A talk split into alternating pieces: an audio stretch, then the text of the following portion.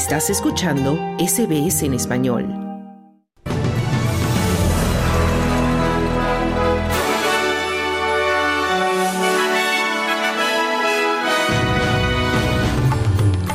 Gobierno federal quiere restablecer la ayuda a la Agencia Palestina de Socorro de Naciones Unidas cuanto antes. Se aprueba en la Cámara de Representantes los cambios de la tercera fase de recortes fiscales y al menos un muerto y 21 heridos tras un tiroteo en la celebración de la victoria de los Chiefs en la Super Bowl. Estos son los titulares de este jueves 15 de febrero.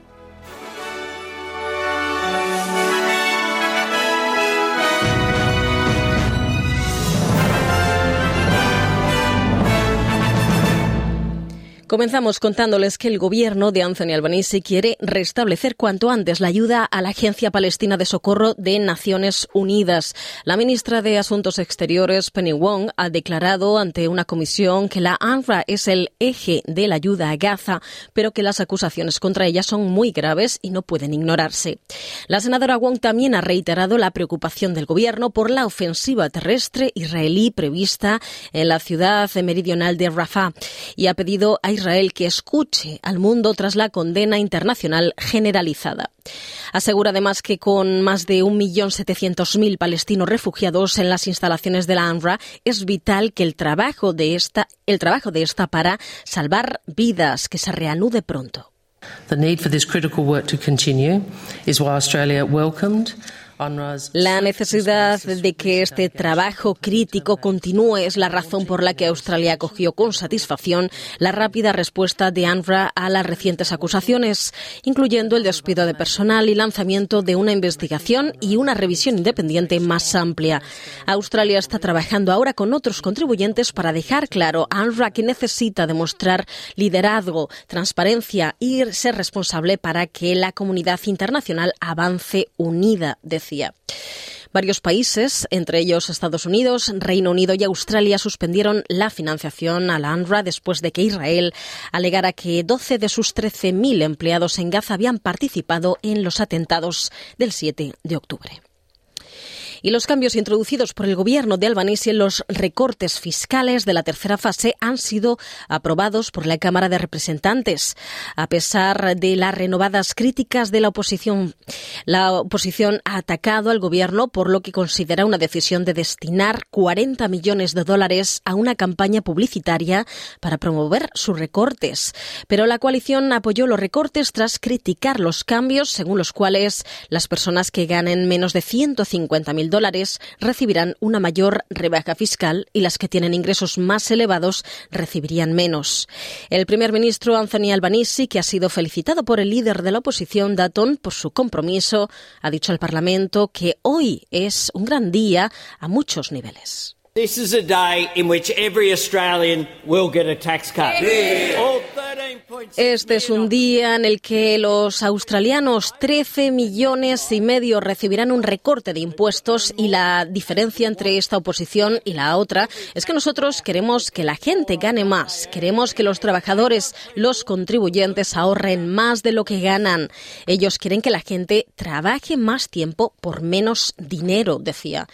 La legislación pasará ahora al Senado cuando se reanude a finales de este mismo mes y no se aplicarán sanciones penales a los empresarios que incumplan las nuevas leyes que permitan a los empleados el derecho a desconectar del trabajo. El Gobierno federal ha introducido enmiendas para eliminar las sanciones que habían sido rechazadas por el Senado a los jefes que obliguen a sus empleados a responder llamadas telefónicas o correos electrónicos fuera del horario laboral.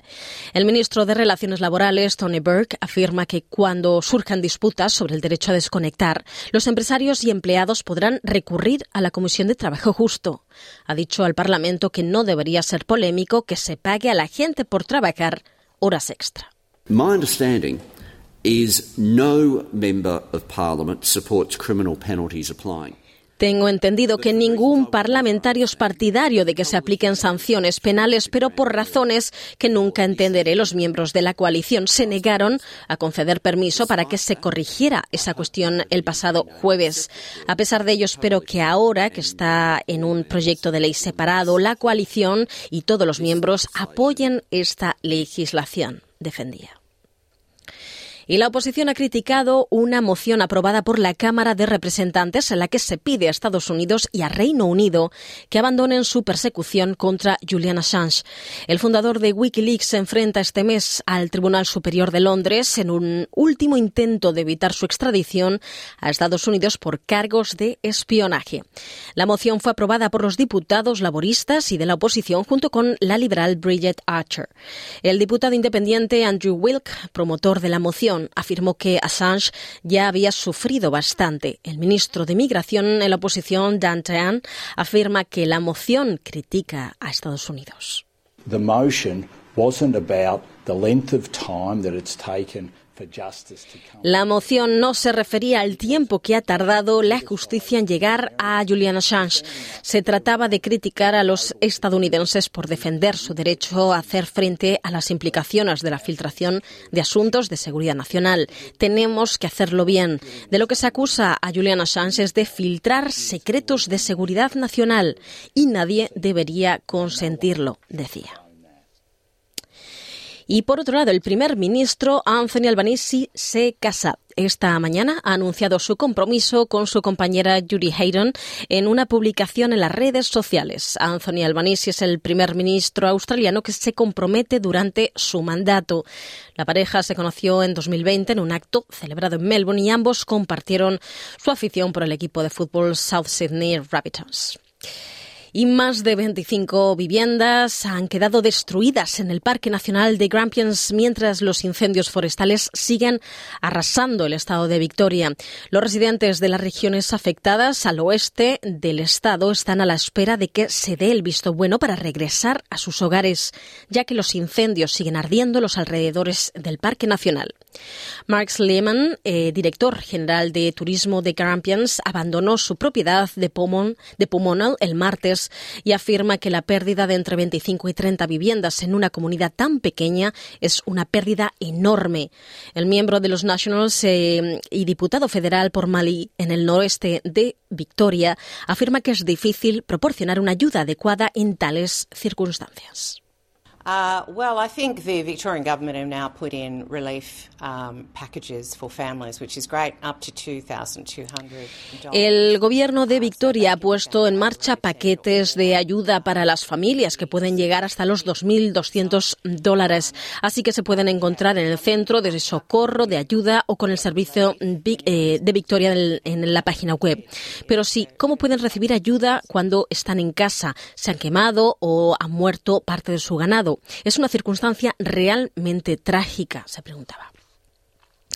Y las fuerzas de defensa australianas se encuentran a miles de efectivos por debajo de su capacidad y luchan por contratar y retener a su personal. El jefe de la ADF, Angus Campbell, declaró en una comparecencia parlamentaria que el 1 de enero faltaban más de 4.300 personas, casi el 7% del total. Según Campbell, las tasas de contratación están muy por debajo del nivel necesario para mantener la fuerza, pero Defensa está haciendo la, de la retención y la contratación una prioridad. La teniente general Natasha Fox reconoció a preguntas de la senadora independiente Jack Lambie que actualmente se tarda demasiado en finalizar la contratación y al menos una persona ha fallecido y 21 heridos eh, tras y hay 21 heridos tras un tiroteo que hizo correr a una multitud en Kansas City en Estados Unidos. El tiroteo tuvo lugar frente a una emblemática estación de ferrocarril de Kansas donde los eh, Chiefs de la NFL celebraban su victoria en la Super Bowl. La policía ha informado de que dos personas armadas han sido detenidas y ha confirmado que al menos 10 personas fueron alcanzadas por disparos. Un aficionado de los Chiefs hablaba con los periodistas sobre el incidente de esta manera. All of a sudden, people started crushing forward. Everybody started running. There was screaming. We didn't know what was happening, but this day and age, when people run, you run. De repente la gente empezó a aplastarse hacia adelante unos contra otros, todo el mundo empezó a correr y había muchos gritos. No sabíamos qué estaba pasando, pero en estos tiempos cuando la gente corre, corres, no te queda otra. Así que lo rodeé con las manos e intentamos abrirnos paso para que la gente no se nos echara encima. Había una mujer llorando diciendo algo de que habían disparado a alguien. Por supuesto, es difícil saber si es un incidente singular o hay un tirador activo, se preguntaba.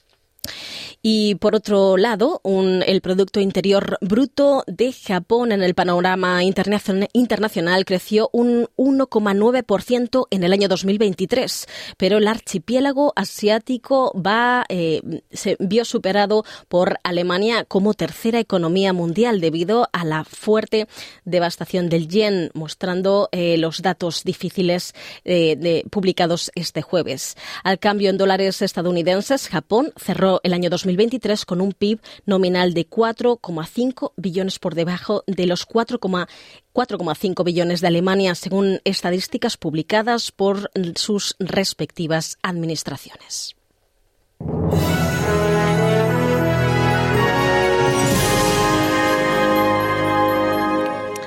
Y hablamos ahora del pronóstico del tiempo para esta tarde. Se esperan 43 grados en Perth en una tarde muy, muy soleada. 28 grados centígrados de máxima y sol en Adelaide.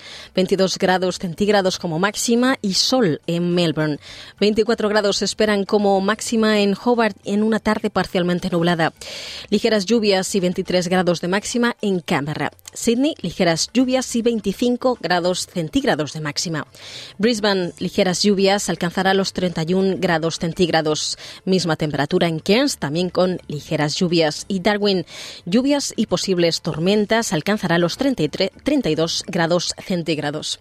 Hasta aquí el boletín de noticias de SBS Audio. Ahora te invitamos a continuar en sintonía de Australia en español. Mañana más información a partir de la una. Muy buenas tardes.